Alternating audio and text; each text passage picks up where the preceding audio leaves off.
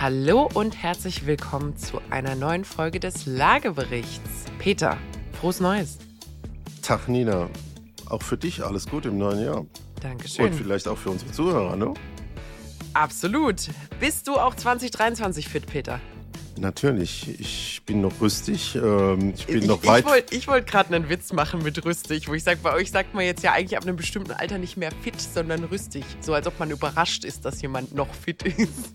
das noch nicht überall quietscht. Und ich, ich, und ich entnehme deinem Grinsen, dass du da erste Effekte bei mir sehen willst. Nee, du bist, du bist topfit, Peter. Ich würde dir, würd dir keinen Tag älter als 60 geben. Also es wird reichen, um dich noch ausreichend zwölf Monate zu ärgern. Das kriegen wir hin. Sehr gut. Dann freuen wir uns noch drauf. Wir haben heute, wir haben heute auch ein Thema, was mit dem Ärgern schon so ein bisschen angefangen hat bei mir. Wie war es denn bei dir? Na, ich fand es natürlich super. Ich kann jetzt den Ball zurückspielen und ich denke zurück an meine Zeit, aber da kommen wir, glaube ich, noch drauf. Sehr gut. Wir sprechen heute nämlich über die Erweiterung des Kanzleramts. Da hat sich nämlich unsere Regierung was Kostenspieliges einfallen lassen. Werden wir heute mal beleuchten, wie wir es finden, wie das auch vergleichbar ist mit anderen Projekten. Also bleibt dran. Nochmal frohes Neues. Schön, dass ihr wieder dabei seid, auch im neuen Jahr. Wir legen los. So, Peter. Dass die 666 keine so gern gesehene Zahl ist, das wissen wir, aber die 777 ist es bei mir jetzt auch nicht mehr. Und das ist das neue Budget in Millionenhöhe für die Erweiterung des Kanzleramtes in mhm. Berlin. Ein Projekt, das es seit wann gibt?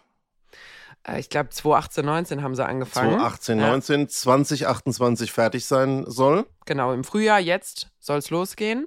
Und dann was ich lustig fand, ist, ähm, 25.000 Quadratmeter Bürofläche hat man auf der Regierungsebene schon. Und im Zuge der Verwaltungsvereinfachung und dem Thema, dass Deutschland ja eigentlich nicht mehr wächst und eine Überalterung in der Struktur hat, äh, jetzt festgestellt, dass, dass man. wir Digitalisierung haben, dass sonst überall Effizienzgedanken irgendwie so ein bisschen, ähm, ich sag mal, ihren Moment haben, äh, scheint das in dem Moment nicht so zu sein. Ich muss sagen, also man nenne mich ignorant, aber ich habe nicht mal im entferntesten daran gedacht, dass so ein Kanzleramt auch nur 25.000 Quadratmeter braucht. Geschweige denn, dass man diese Fläche nochmal um mindestens genauso viel erweitert. Das finde ich ja den Hammer. Also man hat jetzt 25.000 Quadratmeter. Ja ich als Unternehmer habe früher geplant, 10 Quadratmeter pro Mitarbeiter. Mhm. Also da hätte man schon mal so theoretisch Platz für 2500. Mhm. Jetzt machen wir das Ganze mal zwei. Also nochmal 25.000 Quadratmeter drauf. Und was ich geil finde, ist, was schätzt du denn, wie groß das Weiße Haus in den USA ist? Sag mal einfach, wie viel mal größer oder kleiner oder. Also ich weiß, dass es klein ist. Ich muss aber sagen, ich, ich stand noch nicht vorm Weißen Haus und ich stand noch nicht nah genug am, am Kanzleramt. Es ist auf jeden Fall kleiner. Das Weiße Haus ist auf jeden Fall kleiner. Weiß nicht, ein, ein Viertel. Also, das Weiße Haus. Ja. Was wir ja aus vielen Filmen kennen. Mhm. Dieses eine Gebäude und dann diese ganz verzweigten, vielen Flachbauten, wo kein Mensch so richtig weiß, wie tief sind die denn und wie weit gehen die denn, ist achtmal kleiner. Achtmal? Genau. Und was ich auch lustig finde.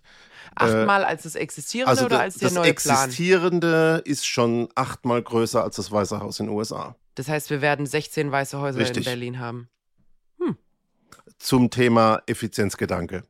Lustig fand ich auch, wenn du jetzt mal vergleichst das Weiße Haus äh, und gehst in die Downing Street nach London.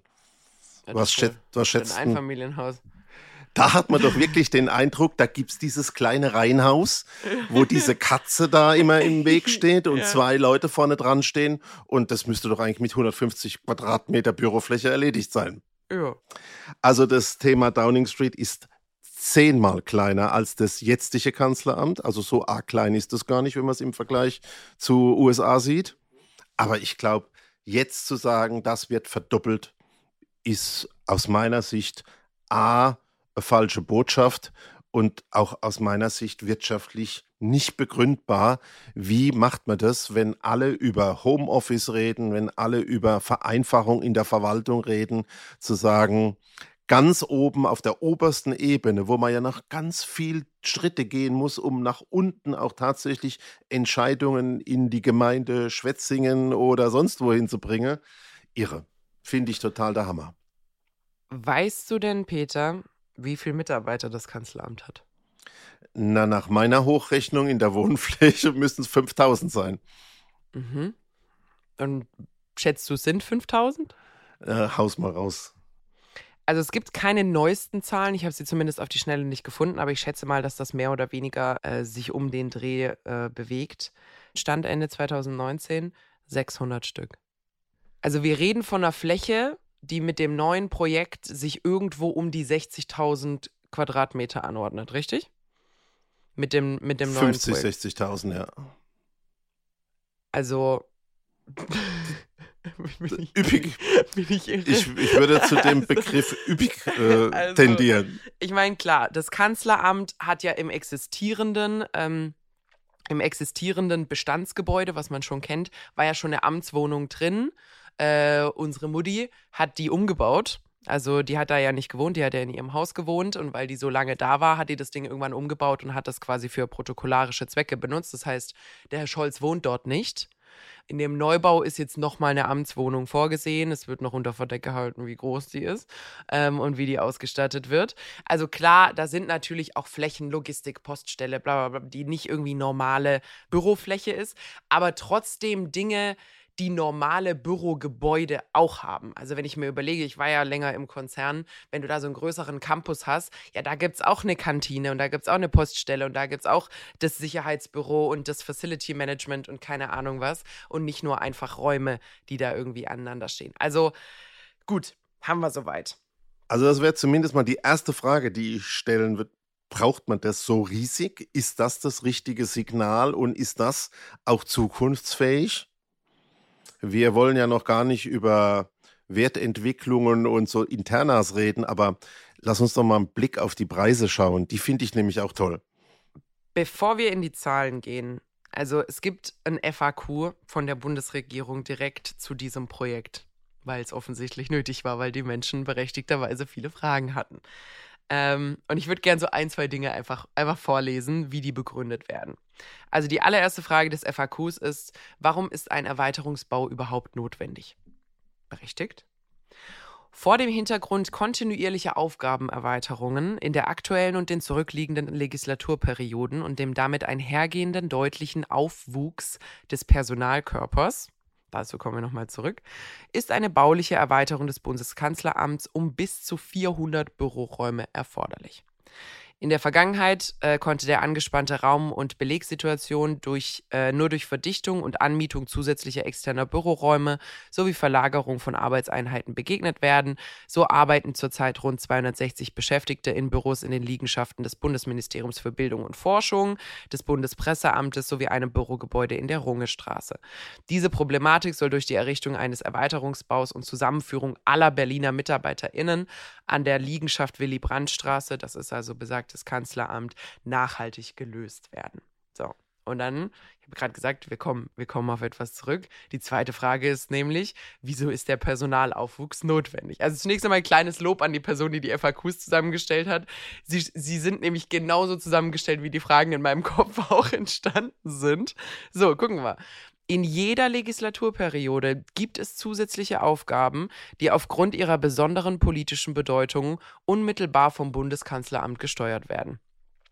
Als Themen seien hier etwa die Pandemie, Energiepolitik, Finanzkrise, Ukraine-Krieg, Bekämpfung von Cyberkriminalität und Digitalisierung genannt. Hierfür müssen die erforderlichen infrastrukturellen Voraussetzungen vorhanden sein. Bist du zufrieden mit der Erklärung? Nö. Ich auch nicht. Also ähm, erstmal aus dem ersten FAQ habe ich den Personalkörper mitgenommen. Ja, musste ich auch lachen. Den Personalkörper schaue ich mir dann ja. bei uns im Unternehmen auch mal an. Ähm, aber das ist, äh, das ist für mich oberflächliches, sagt nichts.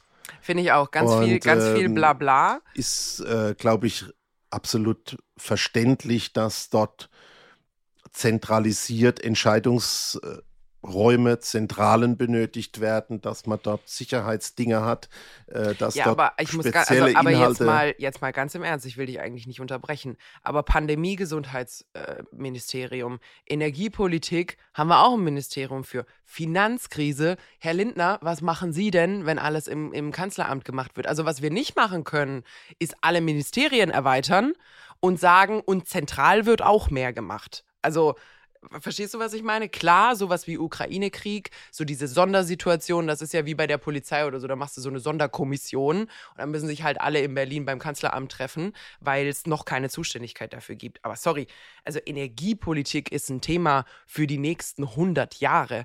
Das hat nichts in irgendeiner Soko oder in irgendeiner Arbeitseinheit oder wie man das sonst nennen will zu suchen, sondern das braucht eine komplett eigene Struktur.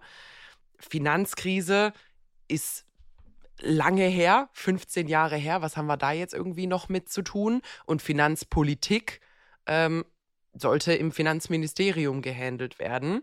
Ukraine-Krieg, okay, finde ich, find ich in Ordnung. Sollte man auch darüber reden, wofür das Außenministerium da ist und wie die da ordentlich miteinander sprechen darf wollten. Ich mal und Cyberkriminalität auch. Böse, Digitalisierung. Darf ich da mal auch böse zwischen reinquatschen? Ja, klar. 2018 wurde begonnen zu planen Wann war nochmal der Start mit dem Ukraine-Krieg? Ja. Wann war das nochmal mit der Pandemie? da scheinen ein paar ja. Argumente gefolgt zu sein. Ja. Ähm, auf den Wunsch des Gedankens, aber äh, 2018 war das noch nicht so. Aber, aber ich glaube, das ist wirklich, das ist für mich leere Worthülse. Finde ich auch total.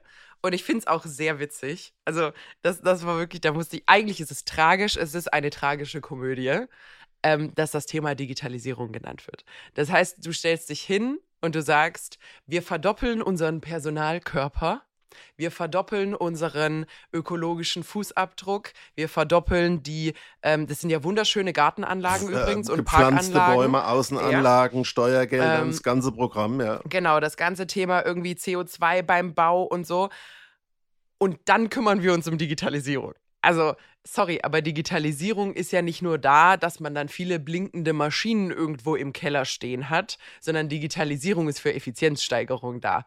Und ein Körper, also hier irgendwie eine Organisation, die sich hinstellt und sagt, ja, das geht nur, wir können nur mehr Aufgaben übernehmen, wenn wir mehr Leute haben, weil doppelt so viele Aufgaben heißt doppelt so viele Leute, äh, kann ich an der Stelle halt auch nicht ernst nehmen. Ne? Also, also ich glaube, die Botschaft ist schon mal falsch. Ja. Ganz im Gegenteil, es müsste genau in die andere Richtung gehen. Heißen, wir haben Digitalisierung verstanden, wir haben Pandemie verstanden, wir müssen neue Modelle finden, wie das Ganze funktioniert.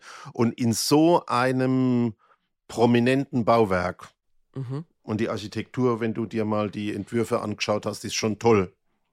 Optisch finde ich schön. In ja, so einem prominenten Bauwerk müssen sich doch gerade in einem Bauwerk, was hunderte von Jahren normalerweise vor sich hat. Zumindest mal 100 Jahre. Ja. Aussage getroffen werden, ein Zeitgeist formuliert werden. Und da fehlen für mich auch noch solche Themen wie Energieeffizienz etc. Äh, aber da kommen wir ja noch mal im Detail drauf. Mhm. So, Du wolltest über Zahlen sprechen. Also ja, jetzt haben wir also, uns ein bisschen aufgeregt über die Notwendigkeit des Projekts. Noch einmal am Rande, man könnte natürlich auch mal so ein bisschen über die Takt, das Taktgefühl des Timings sprechen. Also das Ding ist nochmal durch die ganzen Ausschüsse gegangen zur finalen Genehmigung, als wir Gespräche geführt haben darüber, dass die Leute ihre Wohnungen nicht heizen können und ihre Miete nicht bezahlen. Also und Krise kommt und Inflation und alle und müssen den Gürtel enger schnallen, außer wir hier in Berlin. Also da muss man wirklich sagen, Leute, Kommunikationsstrategie, großes Fragezeichen dran. So, und über das Thema Preisschätzungen, Preisentwicklungen und abgerechnete Preise reden wir nochmal. Ähm, ich bin eigentlich drauf gekommen, ähm, 2013, was hast denn du 2013 gemacht? Studiert. Studiert.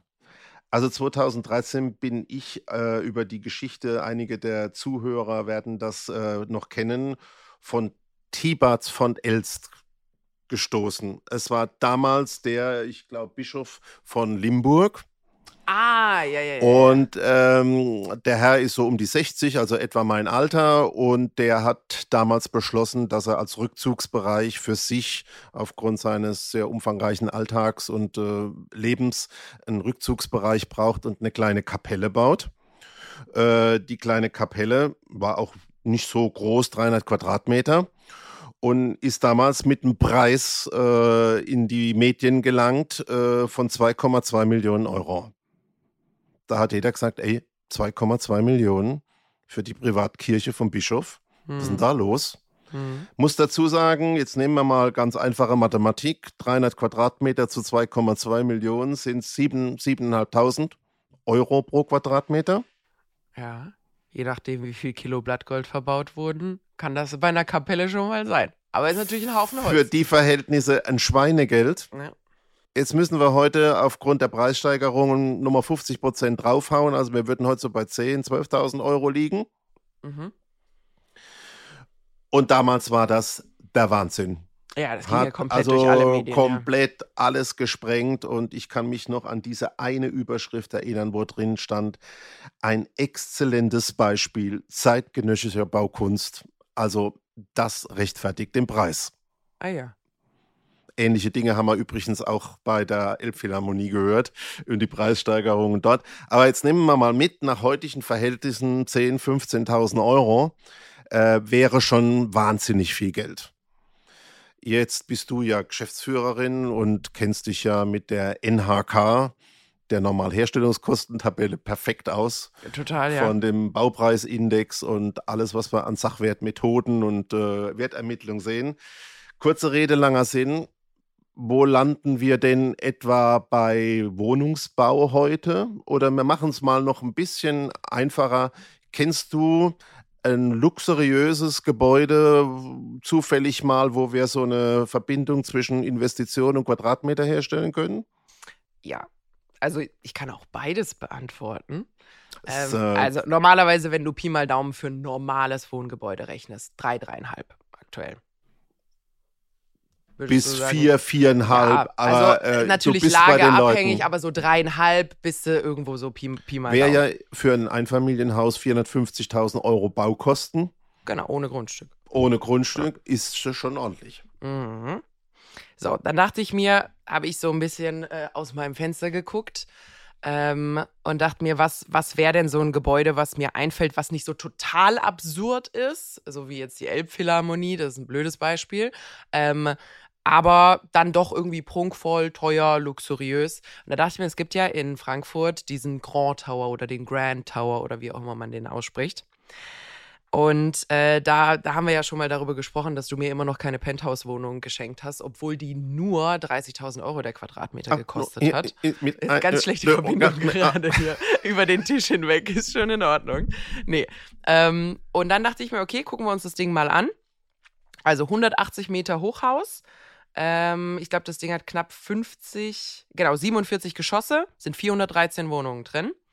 Wir haben ein Invest von 250 Millionen Euro. Und das ist ja auch schön. Also es ist ja jetzt kein einfach nur äh, quasi ein Jenga, ein Jenga-Haus obendrauf gestellt, sondern. Keine Sozialimmobilie, ja. Das ist keine Sozialimmobilie, da ist viel Glas, da ist Schwung in der Fassade drin. Also es ist jetzt nicht die günstigste Art und Weise zu bauen. So, 250 Mio und wir haben 32.600 Quadratmeter gebaut.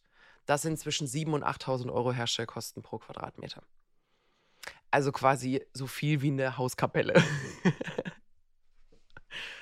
ja. Die Hauskapelle 2013.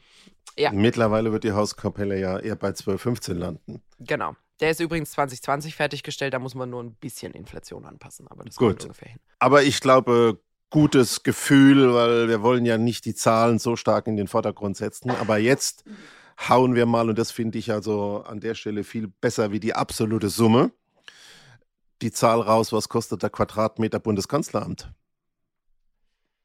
Du bist doch die Recherche-Queen. Ja, ähm, da gibt es jetzt aber so leicht abweichende Zahlen. Ähm, aber ein guter Pi mal Daumenwert ist knapp 30k. Knapp 30k pro pro Quadratmeter. Oder ein bisschen noch ein Schnaps drauf. Hängt jetzt davon ab, wie viel der Pufferkalkulation man mit reinnimmt. Deswegen ah, sage ich, da geht es jetzt ein bisschen auseinander, jetzt. weil es gibt Zahlen zwischen 26 und 32.000 pro Quadratmeter. Aber, jetzt kommt mein Aber, und du weißt, alles, was vorm Aber ist, ist äh, erledigt. Äh, wir sind ja sowas wie abgerechnete Preissteigerungen gewohnt, insbesondere bei öffentlichen Gebäuden. Ja. Das, was du mir hier auftischst, ist das Thema Kostenschätzung. Ja. Ja. Also da könnten ja durchaus noch so ein, zwei Prozent draufkommen, bis das Objekt fertig ist. Mhm. Hätten wir da mhm. ein Beispiel? Ja, also zunächst einmal ähm, haben sie ja, also wieder hier mein, mein super FAQ, was ich hier habe. Ähm, ich habe ja vorhin die 777 genannt als, als Zahl, das ist auch die, die durch die Presse geht und die setzt sich zusammen aus geplanten Gesamtbaukosten von 637 Millionen Euro, stand erstes Quartal 2022. Seitdem hat sich auch noch mal einiges getan. Und dann gibt es quasi einen Puffer. Hier für Risiken wie einen allgemeinen Anstieg der Baupreise werden zum jetzigen Zeitpunkt weitere rund 140 Millionen Euro prognostiziert. Die beiden zusammen ergeben die 777. Also jetzt sind wir nicht bei 1, 2 Prozent, jetzt sind wir so bei 10, 15 Prozent. Ja, Mehr sogar, oder? 637 und 140 ist fast okay, 25. Fast 25 äh, geht in Richtung 20. Genau, so 20, 22 Prozent. So. So. Hätten wir abgerechnete Projekte, die wir mal dagegen stellen können? Ja. Ähm, ich habe übrigens vorhin einen kleinen Fehler gemacht. Ich habe nämlich auch Teil des FAQs. Ähm, also da muss ich wirklich sagen, es ist, als ob ich selber dieses FAQ geschrieben hätte, weil all meine Fragen sind mitbeantwortet. Äh, was hat denn eigentlich das Kanzleramt gekostet, was jetzt schon da steht? Das finde ich spannend. So. Und weil das machen wir jetzt gerade mal zwei. Genau, also die Preise sind in D-Mark. Also kannst du dir schon mal ausrechnen, von wann es ist. Ähm, und wir haben hier umgerechnet in Euro geplante Kosten von glatten 200 Millionen, also 203 Achtung, Millionen. ich übersetze in Euro. Also, nee, das sind Euro. Ist das schon sind Euro. In Euro. Es, es ah, ist umgerechnet, gut. 203.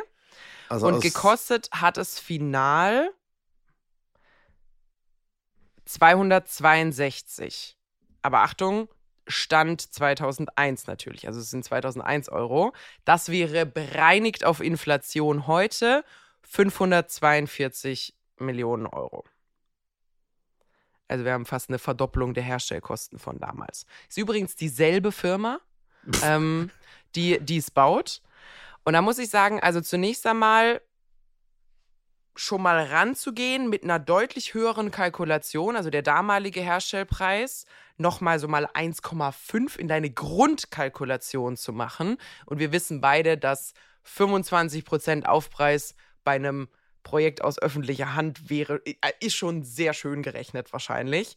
Ähm, genauso wie die fünf Jahre Bauzeit. Also ich war gestern in Stuttgart. Stuttgart was ist es inzwischen, 31 oder so. Also an dem Ding tut sich gar nichts. Äh, dementsprechend kann ich mir auch nicht vorstellen, dass ein Projekt so mitten in Berlin, äh, wo richtig viel gebuddelt werden muss und Co., äh, sich an der Stelle in fünf Jahren tatsächlich realisieren lässt. Also großes Fragezeichen und wir wissen, was Überziehungen und Verspätungen kosten. Vor allem bei den aktuellen Inflationsraten. So, das heißt, ich wäre sehr verwundert, wenn dieses Projekt nicht noch eine Null dazu bekommt, bis es fertig ist. Also wenn wir jetzt bei 777 sind, nochmal so 30 Prozent drauf, 20, 30 also Prozent also ich würd, drauf, kann ich mir sehr gut ich vorstellen. Unseren üblichen Einsatz nehmen, einen Duplo. Ja. Und sagen, die eine Milliarde steht vorn dran. Ja, aber wer kriegt dann das Duplo, wenn wir beide sagen, es wird so?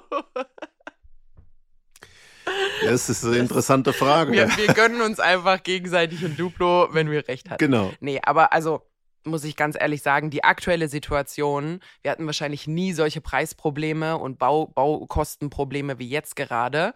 Es werden natürlich auch, also muss man mal gucken, ob das ko tatsächlich komplett quasi cash finanziert wird. Würde mich auch wundern, ähm, dass sie das einfach direkt aus irgendwelchen Etats nehmen. Kann ich mir fast nicht vorstellen.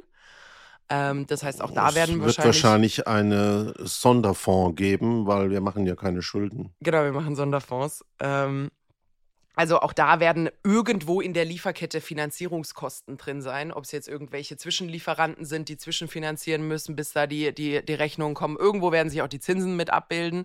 Also also was haben wir denn bis jetzt? Also ähm, in Zeiten, in denen wir versuchen, die Wirtschaft zu digitalisieren und die Verwaltung zu vereinfachen, wird unsere Verwaltung immer größer. Verdoppelt. Ja, aber im Auftrag von der Digitalisierung werden Genau. Äh, wir haben ein geiles Timing, wo also überall Geld Mangelware ist, äh, sagen wir, weil wir zeitgenössische Baukunst abliefern, haben wir einen Preis, der ist Größenordnung dreimal höher wie alles, was wir so momentan als Vergleichsobjekte sehen können. Mhm. Kommen wir nochmal drauf zurück, ja.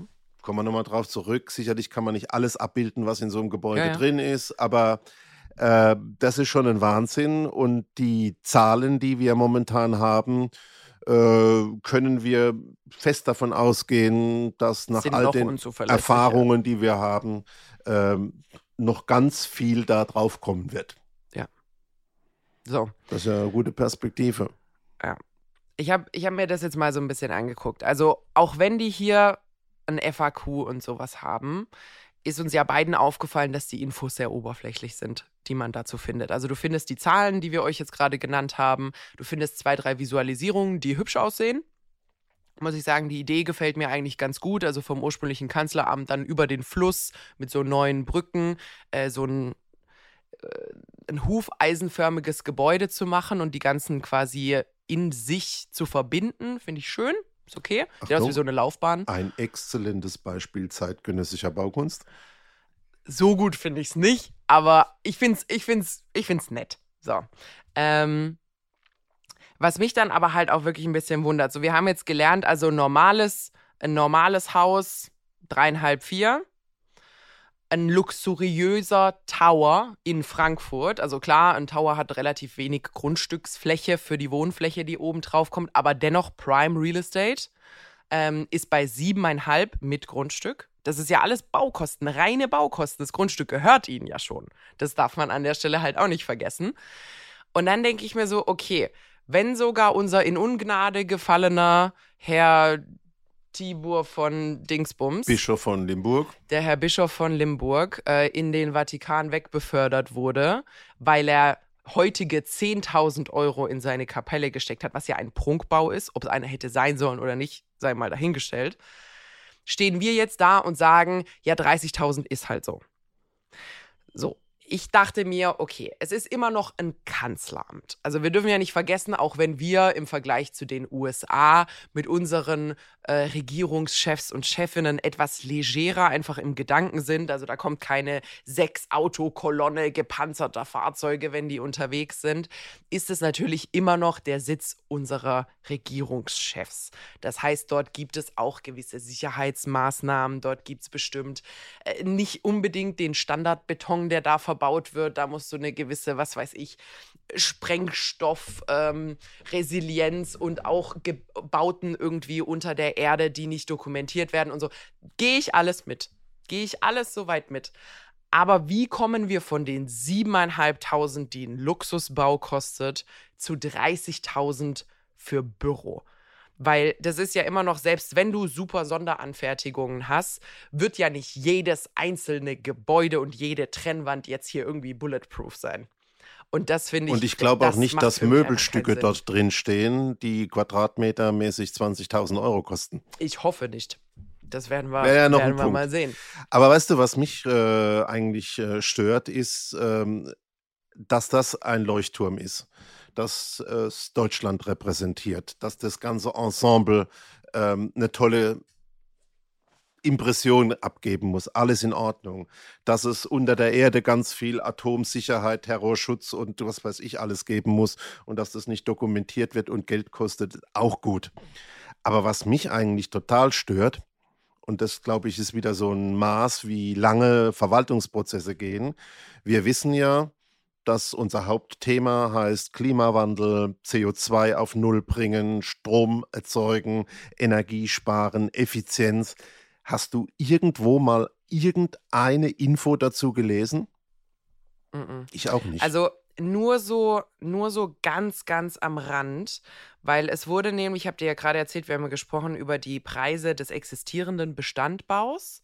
Ähm, und der hat auch wieder bereinigt auf heutige Euros 21.500 Euro der Quadratmeter gekostet. Also auch schon sehr teuer. Damals, 2001, waren es 10.400 knapp. Bereinigt auf heute ist es ungefähr doppelt so viel. Also 21.500. Auch eine krasse Inflation, ne? wenn man sich so überlegt. 2001 sind einfach satte 100 Prozent. Naja, ähm, 21.500. So. Aber das ist ja immer noch weniger. Also es ist ja von dort nochmal 50 Prozent Aufpreis. Und dann äh, war natürlich auch, ja, warum ist es denn teurer? Warum wird es teurer? Und es wird begründet mit Sicherheitsmerkmalen und vor allem aber Anforderungen an die Energieeffizienz des Gebäudes, die jetzt anders sind, als sie 2001 waren. Und damit endet die Erläuterung an der Stelle. Und ich stimme dir 100% zu, dieses Ding müsste ein komplettes Plus-Energie-Bürogebäude werden. Richtig. Mit, mit wir, irgendwie äh, grünen Wänden, wir, mit Vertical Gardens, mit Solarzellen, äh, wo man sie irgendwie hinbringen kann. Stromspeichertechnologien, also da erwarte ich genauso wie in der Architektur und den anderen Komponenten so viel Darstellung des zeitgenössischen Wissens und des Könnens, ja. ähm, dass es nicht sein kann, dass man darüber sagt, äh, ist als Komponente vorhanden. Ja. Und ähm, also das ist für mich einer der Hauptpunkte. Aber mit Sicherheit, ähm, jetzt äh, planen wir nochmal. Also 28 wird es ja fertig. Wir haben jetzt schon über Geld und die äh, Vergrößerung der Budgets gesprochen. Mhm. Glauben wir dem Fertigstellungszeitpunkt 2028? Wollen wir auch schätzen? In Zeiten von Lieferkettenproblemen, Handwerkernöten und übrigens, allem drum und dran. Wir haben irgendwo in einer alten Folge noch eine Wette für irgendein anderes Fertigstellungsdatum. Das muss ich, das muss ich nochmal raussuchen. Da haben wir, da haben wir nämlich ich, unterschiedliche. Na, ich glaube nicht. Okay, ähm, also ich glaube den fünf Jahren auf gar keinen Fall. Ich so. sage statt 2028 35, 2035. Jetzt nehmen wir mal deine 35. In 45 soll Deutschland CO2-neutral sein. Mhm. Für den Neubau, eigentlich müssten wir plus Energie, plus Komponenten dort reinbringen. Ja, weil du musst ja überlegen, da ist ja ein Bestandsgebäude und das ist definitiv nicht CO2-neutral. Das heißt, der Anbau müsste eigentlich plus, das Offset liefern für das, was das andere alte Gebäude an CO2 generiert. Es ist ja über das Hufeisen auch eine Einheit hergestellt, aber das meine genau. ich mit Plus. Also es ja. reicht nicht mal Zero. Genau. Ähm, man müsste dort ja wirklich mal exemplarisch auch zeigen, könnte man ja als so ein Leuchtturmprojekt wirklich äh, super machen. Was könnte man denn tun? Mhm. Keine Botschaft dazu. Null. Und ähm, ich glaube, man kann natürlich bei so einem Objekt jetzt nicht sagen, jetzt nehmen wir mal den Taschenrechner und nehmen den Geschäftsführer von irgendeiner Finanzvermittlung oder äh, wir nehmen den Vorstand von einer Sparkasse oder sonst einem und lassen mal den Gebäudewert bestimmen. äh, das ist sicherlich eine andere Dimension. Äh, aber für, und wir machen ja hier auch einen Podcast für alle, für den Gebäudebestand, glaube ich, ist das Thema Energie, Energieeffizienz, äh, Null CO2 plus Energie so ein wichtiges Thema. Äh, wir reden ja auch in der Wohnungswirtschaft darüber und all die unlösbaren Probleme, die da sind, dass man nicht sagen kann, also wir hauen da so richtig Geld raus und es wird wirklich schön werden, ihr könnt euch drauf verlassen und auch wenn es dann länger dauert und mehr kostet, das ist halt bei diesen zeitgenössischen Baukunstdenkmalen so. Äh, ich glaube, das ist die falsche Botschaft. Neben dem falschen Zeitpunkt. Es ist, es ist für mich aber auch einfach ein absolutes Symptom des Problems, was wir generell in der Baubranche auch die eigentlich das gesamte letzte Jahrzehnt hatten. Also wenn man sich die Entwicklung der Baukosten anguckt, da kann man, da mache ich mir jetzt vielleicht ein paar Nicht-Freunde, äh, da kann man über Inflation und Energiekosten und Co. reden, was man will. Aber die durchschnittlichen Baukosten für Projekte wurden auch einfach explodieren gelassen. Verstehst du, was ich meine? Ja, du, wir, hatten, hab, wir hatten Geld, also nicht wir, wir bauen nicht, ähm, aber es war Geld da und es war günstig Geld da. Das heißt, es war klar, Wir können A, viel Geld ausgeben, weil wir können es uns von der Bank günstig holen. Und die Leute, die kaufen, können auch viel Geld ausgeben, weil sie können es sich von der Bank günstig holen. Und auch hier ist es wieder, die Taschen sind tief. Man weiß, es ist eigentlich vollkommen egal, wie lang es dauert, das Ding wird bezahlt. Das heißt, jeder, Kon äh, jeder irgendwie Auftragnehmer, der in diesem Projekt drin ist, hat ja null Stress. Null Stress, weil man weiß ja, was wird jetzt die Bundesregierung mich nicht bezahlen oder was. Und da muss ich wirklich sagen, dieses, diese Bequemlichkeit ist auch einfach das, warum nichts passiert ist bei uns in der Branche. Die Innovation, bis auf jetzt das Thema irgendwie Gebäude drucken, was aber auch noch weit vom Mainstream entfernt ist, was ist denn in den letzten zehn Jahren passiert? Na, also das finde ich jetzt schon, dass du da hart mit der Branche ins Gericht gehst. Wir haben, schau mal, wir haben zuerst den großen Block Personalkosten. Dann haben wir also das aus Ostdeutschland günstigere Arbeitskräfte geholt. Dann sind wir weiter in den Osten gegangen, haben uns polnische geholt, dann haben wir uns rumänische und bulgarische Kräfte geholt. Ähm, wir sind jetzt auch schon teilweise in afrikanische Gefilde äh, ja. vorgedrungen. Mhm. Äh, also wir haben schon Kosteneinsparpotenziale gefunden. Ich glaube halt nur, jetzt bin ich wieder bei dem Thema Digitalisierung. Eigentlich ist die Baubranche, die ja so komplex ist, so viele Teilgewerke und Positionen hat, eigentlich prädestiniert dafür, das wirklich digital zu machen. Ja. Aber der Digitalisierungsgrad ist null. Also alles, was du sagst, wir haben 3D-Drucker, ähm, Roboter, die die Wand streichen, egal was du an Digitaltechnik dir vorstellst, ist eigentlich nur die Betriebssysteme, die Software, mit dem wir irgendwelche Heizanlagen, Kühlanlagen, Wasserversorgungssysteme steuern, anders geworden. Und der Rest ist wie bei den alten Ägyptern Stein auf Stein. Ich wollte gerade sagen, also wenn du irgendeinen Typen, der 1930 in New York City den ersten Skelettbau irgendwie hingestellt hat, jetzt hier in 2022 holen könntest und mit einer kurzen Einweisung in die neue Planungssoftware statt auf Papier, der das auch hinbekommt, dann ist das einfach nicht gut genug. Also das, das ist einfach zu wenig Sprung, vor allem wenn man sich andere Industrien anguckt. Ähm, das reicht mir nicht. Und du hast ja, wir haben ja in den letzten Monaten, Jahren viel über die Modern Money Theory gesprochen. Das heißt, es ist, es ist eigentlich Geld im Überfluss da. Es können unendlich Schulden gemacht werden. Schulden müssen nicht beglichen werden. Es müssen im Endeffekt nur die Raten irgendwie bezahlt werden. Äh, Schulden werden nicht aufgenommen mit dem Plan, sie irgendwann abzubezahlen. Ganz, ganz einfach gesagt. Bei den aktuellen Zinsen, also die Fed in den USA hat die 4% schon überschritten. Die EZB bewegt sich langsam darauf zu ist nichts mehr mit Modern Money Theory, weil mit 4% Zins ist es nicht mehr so einfach. Macht nicht mehr ganz so viel Spaß wie bei 0 oder 0,5 oder 1.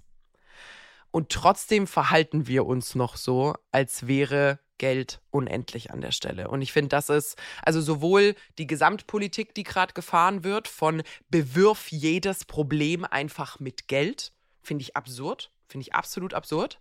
Ähm, und hier ist es wieder genau das Gleiche. Anstatt dass man sich wirklich mal hinstellt und sagt, wir haben die brillantesten Köpfe geholt und haben gesagt, festes Budget. Die Vorlage ist plus Energiehaus auf geht's, ihr schlauen Köpfe, überlegt euch was. Nee, stattdessen wird gesagt, wir haben vor 20 Jahren dem Unternehmen, das den ursprünglichen Bau errichtet hat, Urheberrecht gegeben und deswegen müssen die das Ding jetzt auch fertig bauen. Ob die für die heutige Zeit gewappnet sind, ob die das überhaupt können, keine Ahnung, unwichtig und nicht mitgedacht. Und das ist einfach wirklich was, wo ich sage, boah, ärgerlich, ärgerlich, ärgerlich, ärgerlich. Dann wissen wir ja schon, was wir als Ausblick in 2023 im Podcast haben.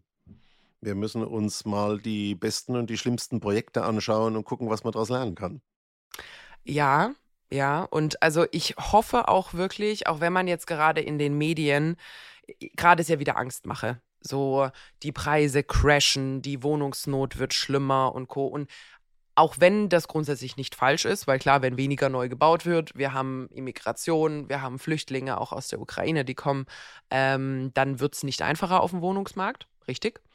Ähm, hoffe ich aber trotzdem, dass wir jetzt wirklich auch mal wieder in so eine in so eine produktive Phase kommen, wo man sagt, lass mal Probleme anpacken und wirklich Lösungen, die nachhaltig und, und auf dem heutigen technischen Standard sind, dafür finden und nicht im Endeffekt dastehen und sagen, okay, ähm, weil der zweite Satz davon ist immer, der Bund muss neue Fördertöpfe zur Verfügung stellen. Da denke ich mir so, wir können nicht alles mit Geld bewerfen. Und ich hoffe wirklich, dass, dass das auch was ist, was 2023 angegangen wird von, hey Leute, es müssen sich manche Dinge auch einfach verändern.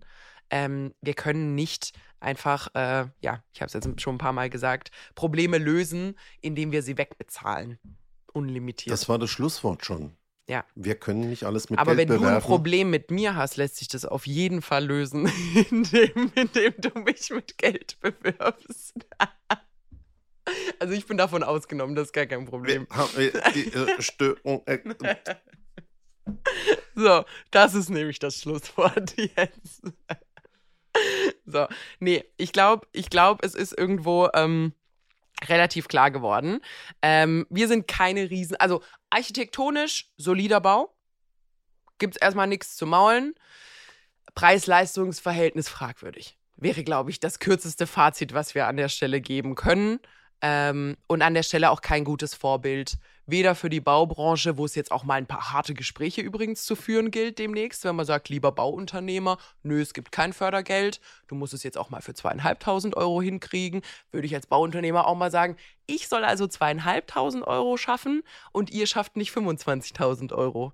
Kann man sich mal, kann man sich mal drüber unterhalten. So. Ja. Hattest, hast du noch was zu sagen? nee, du hast so viel gesprochen. Ich wäre an stimmt, der stimmt, Stelle ich bin ein bisschen fast am Ende, fast. ja. So. Das war die erste Folge des neuen Jahres. Genau. Willkommen zurück. Schön, dass ihr da seid. Wir hoffen natürlich, ihr hattet ein schönes Weihnachten, schöne Feiertage und einen guten Rutsch. Und dann sehen und hören wir euch, wie immer, nächste Woche bei RTL Plus Musik und überall, wo es Podcasts gibt. Bis dann. Bis dahin, ciao.